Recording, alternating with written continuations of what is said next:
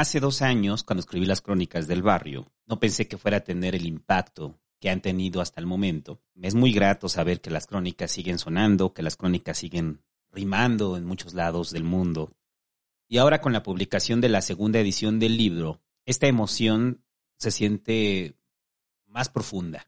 Para todos aquellos que compraron el libro en la primera edición, se preguntaban si había adicionado algo en esta segunda edición. Yo les decía que lo único que había adicionado era un epílogo. Entonces, este epílogo es, eh, es un epílogo que para mí era necesario porque esto no quedó plasmado en las crónicas y era como el momento adecuado para plasmarlo. Porque muchos se preguntaban si valía la pena comprar la segunda edición si tenían la primera edición. Y les decía que no había problema, que yo iba a subir el epílogo en formato podcast y eso es lo que está pasando el día de hoy cuando usted lo escuche. El libro ya está a la venta en Amazon, los enlaces están en la descripción, también está la venta en lsrsanto.com. Ahí me preguntaban que dónde es mejor comprarlo, pues lo que se le facilite más a usted. Si está muy lejos, cómprelo en Amazon. El envío le sale gratis si tiene Amazon Prime y ya de paso se suscribe al Ciber. y en el caso de, de lsrsanto.com, pues nosotros administramos el envío. La segunda edición yo creo que va a ser la última. Ya no va a haber más ediciones, ya de aquí solamente va a haber reimpresiones, o por lo menos en lo inmediato. En un futuro eh, sí van a haber más, eh, supongo que va a haber más ediciones, pero en lo inmediato solamente va a estar hasta la segunda edición. Así que si usted tiene la primera edición, no se preocupe. Para eso precisamente estoy grabando este epílogo que viene impreso en la segunda edición. Y aprovecho para decirles que para diciembre, finales de diciembre, viene la impresión de Tragar Sapos y viene la impresión de los nombres del diablo. Vienen más libros de mi autoría y el siguiente año vienen planeados otros dos libros. Y ya sin más, esto era nada más un aviso rápido. Y ahora sí, eh, se quedan con el epílogo que viene en la segunda edición de las Crónicas del Barrio. Y si desea comprar el libro, ahí están los enlaces en la descripción. Ah, perdón, se me olvidó. Eh, también va a haber eventos de presentación, esos van a ser el siguiente año, en los cuales eh, vamos a tratar de estar en varios lados para aquellos que no les firmé su primera edición, se los pueda firmar ahí, o si usted compra uno de la segunda edición, se lo pueda firmar ahí, o se espere en ese momento para adquirir el libro. Y ya, gracias a toda la gente que sigue escuchando las crónicas del barrio, que las sigue compartiendo. Y si usted es nuevo y no las ha escuchado, eh, no se preocupe, están disponibles ahí en todos lados donde escuche podcast, en YouTube y también en el libro. Y ya, les mando un abrazo muchachos, muchachas.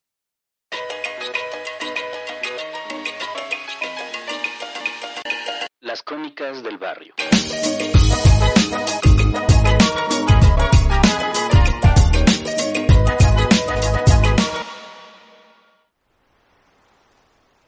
El eucalipto murió. Un año después de la muerte de don Carlos. Su cadáver sigue en pie. Mira el barrio con sus ojos secos y las lágrimas que se han vuelto sus ramas. Se afianza del piso con sus raíces, docenas de pies que siguen sujetos a la tierra. Se secó y murió de a poco como don Carlos. Sus brazos se encogieron y el cabello de hojas verdes terminó en la tierra, impulsado por un viento que llevó sus restos a otro lado, donde nutriría la tierra, como don Carlos, como él, como todos lo haremos algún día. Me gusta, nos gusta pensar, que el gigante se fue con el que alguna vez fue su enemigo, ese que le dejó una cicatriz en el tronco, que le clavó tablas y le cercenó un brazo. No resistió estar sin él. Claudicó a tomar agua, renunció a crecer. ¿Para qué? Quizás se preguntó. ¿Cómo se sigue cuando la familia se va? ¿Qué le queda a uno cuando el único amigo que hizo se secó antes?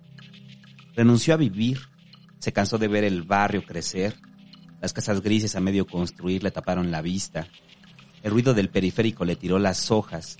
Y a la gente del barrio poco le importaba qué pasaría con él. Quizá nunca se lo preguntaron. Ya no quiso vivir porque pasó décadas esperando a que regresaran los elefantes, las garzas, todos los animales con los que le tocó convivir. Gigante de otros tiempos, coloso de eras más brillantes e inocentes. Vio morir, nacer, asesinar y huir Vio el amor, la bondad, el dolor, la furia y la impotencia. Los gritos atrapados en los muros grises y pelones.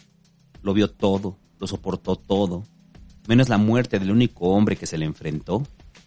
Nos gusta, me gusta, creer esta historia. el titán que llora hacia el cielo por el recuerdo de un mortal.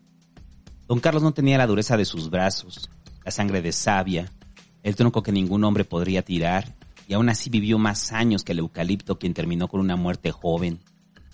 Viven hasta 400 años y el nuestro decidió morir a los 33, como en el mito cristiano. Nuestro Jesucristo en el jardín lo vio todo, lo sintió todo, tuvo suficiente del barrio y quizá ahora está al lado del Padre, de mi Padre, recordando la batalla que libraron algún día. A ella, a él, a nosotros. Nos gusta creer esta historia. Es mejor que la simpleza de la muerte, lo ramplón de se murió y ya, se secó porque no había oído, está muerto ya, a lo que sigue. Los hechos son agrestres, nadie quiere solo hechos, queremos historias, encontrarle un sentido a lo cotidiano, que en sí mismo la mayor parte del tiempo carece de sentido.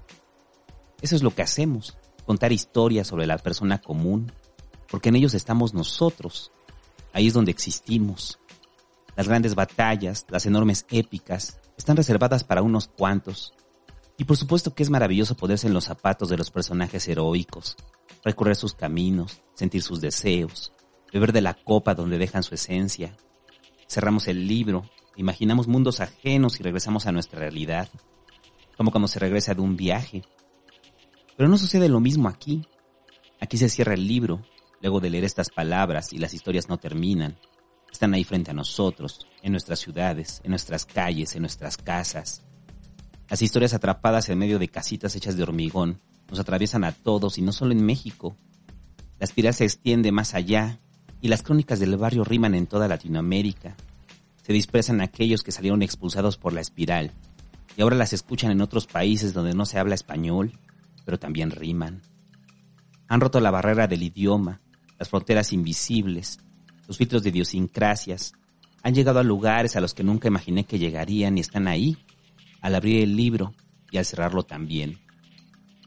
En cada uno de esos barrios, hasta donde llegan estas historias, hay un Dani que aún mira los colibríes desde el crucero, hay un elefante blanco e inútil, hay unos chacales que han roído el barrio hasta los huesos, hay un Laolí recordando sus viejas glorias, hay unos gemelos, una Karen que les enseña que el amor sale caro, hay un Cholín trabajando bajo el sol, un Don Carlos que se ha ido junto con su eucalipto, todos y cada uno de ellos deambulan por ahí. Solo necesitamos abrir los ojos para verlos, para reconocernos en sus rostros y saber que somos ellos, las mismas vidas de las que estas crónicas solo tomaron una parte. La espiral del barrio se extiende, pero también una nueva concepción de ella, una nueva vista hacia quienes habitaron y aún habitan esas calles donde el gris es el único color que existe. Han pasado varios años desde que estas historias comunes tomaron forma y aún se sienten tan cercanas, tan vívidas. Los personajes siguen habitando por ahí, en ese limbo donde don Carlos brinda con el eucalipto y los suplicios hallaron su descanso. La cotidianidad es maravillosa. Hay un mundo lleno de colores oculto en nuestros barrios, aunque el gris sea el imperante. Solo basta mirar donde no se ve, recordarnos a nosotros, de dónde venimos, dónde estamos, hacia dónde vamos. Es difícil ver el pasado cuando es presente, necesita ser pasado para que podamos contar las historias como quisiéramos, que se hablara de nosotros algún día.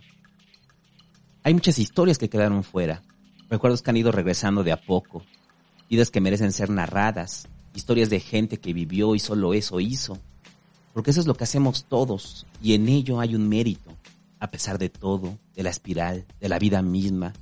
Vivir es un acto de valentía, que en algún momento otras voces tendrán que narrarlo, hablar de su propio barrio, no con la dureza del artículo periodístico, sino con la magia, con el amor, con el cariño y también el dolor con el que fueron escritas las crónicas del barrio.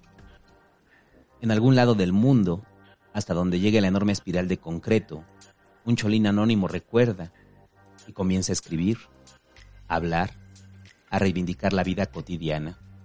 Me gusta pensar, nos gusta pensar, y así será.